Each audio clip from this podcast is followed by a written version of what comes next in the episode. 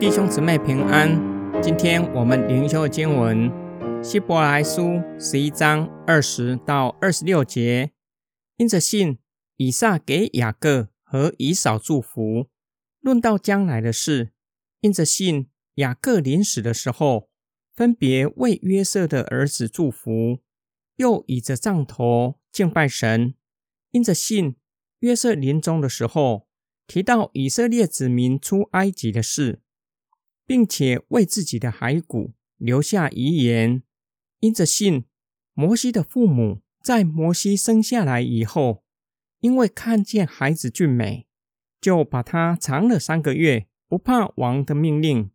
因着信，摩西长大了以后，就拒绝被称为法老女儿的儿子，他宁愿选择和神的子民一同受苦，也不肯享受罪恶中。暂时的快乐，在他看来，为基督受的凌辱，比埃及的财富更宝贵，因为他注视将来的赏赐。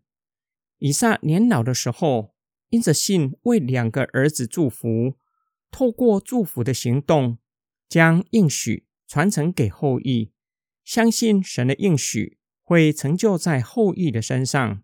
雅各年老的时候，也因着信。为约瑟两个儿子祝福，深信神的应许会成就。在他人生的旅程即将结束的时候，向神敬拜，表示顺服上帝的旨意。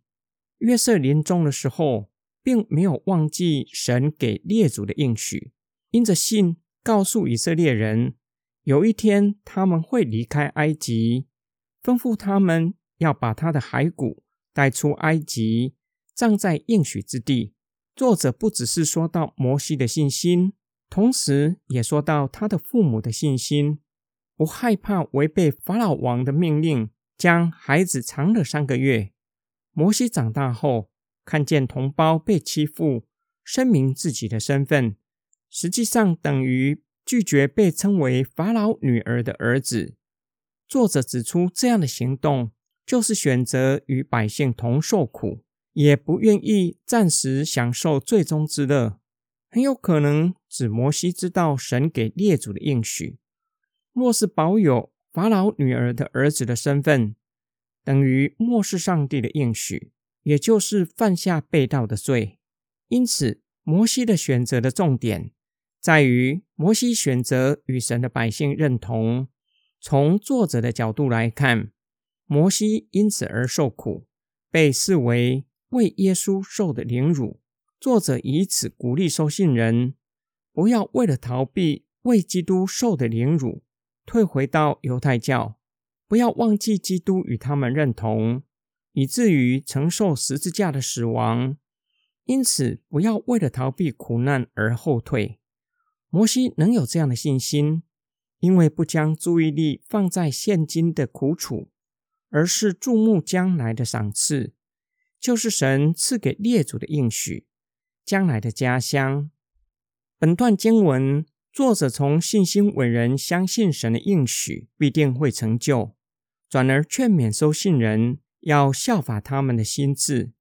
无论以撒、雅各还是摩西，都面对死亡的威胁，他们都相信神的应许必定会成就，因此甘愿受苦。作者把摩西的受苦。当作是为基督受凌辱，必定可以承受永远的奖赏。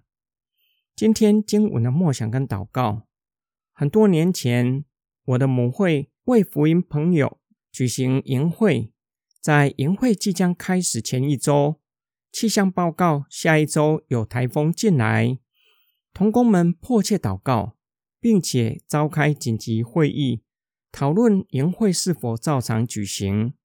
同工们决定照常。台风如同气象报告所说的，进来的不只是轻微的台风，而是强烈的台风。两天的营会在强烈台风之下进行，外面刮着强风。营会的场地正是在北海岸，强烈的台风打在玻璃窗，轰轰作响，室内也开始漏水。会场内还有将近五十个人。其中三十位残障朋友，大都是肢体残障，有几位是视障朋友。隔天，我们坐着机构的福音车回去，一路上下着大雨，还有阵阵的强风。开车的是我们相当信任的弟兄，相信他，并且相信他开车的技术，更是相信上帝会保守。之后，我们回想起当时的决定，不知道那时候从哪里来的胆量。假如营地淹大水，里面超过三十位的残障朋友要如何逃生？感谢神，那一次的营会让我们经历神帮助我，更加的信靠上帝。在我们的人生中和侍奉的过程中，难免会遇到未知的事。即使有严谨的计划，还是有可能发生计划外的事件，考验着我们的信心和智慧。唯有迫切祷告，寻求上帝的带领，并且坚定信靠神。假如我相信开车的童工，相信他开车的技术，就更应该相信眼看不见的上帝。若是出于神的旨意，他的旨意必定会成就。我们一起来祷告，爱我们的天父上帝。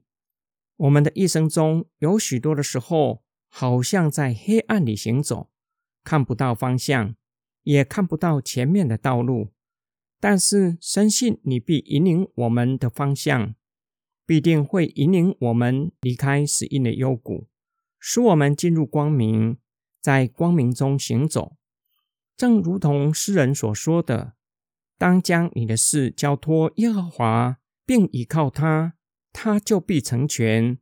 他要使你的公义如光发出，使你的公平明如正午。我们奉主耶稣基督的圣名祷告，阿门。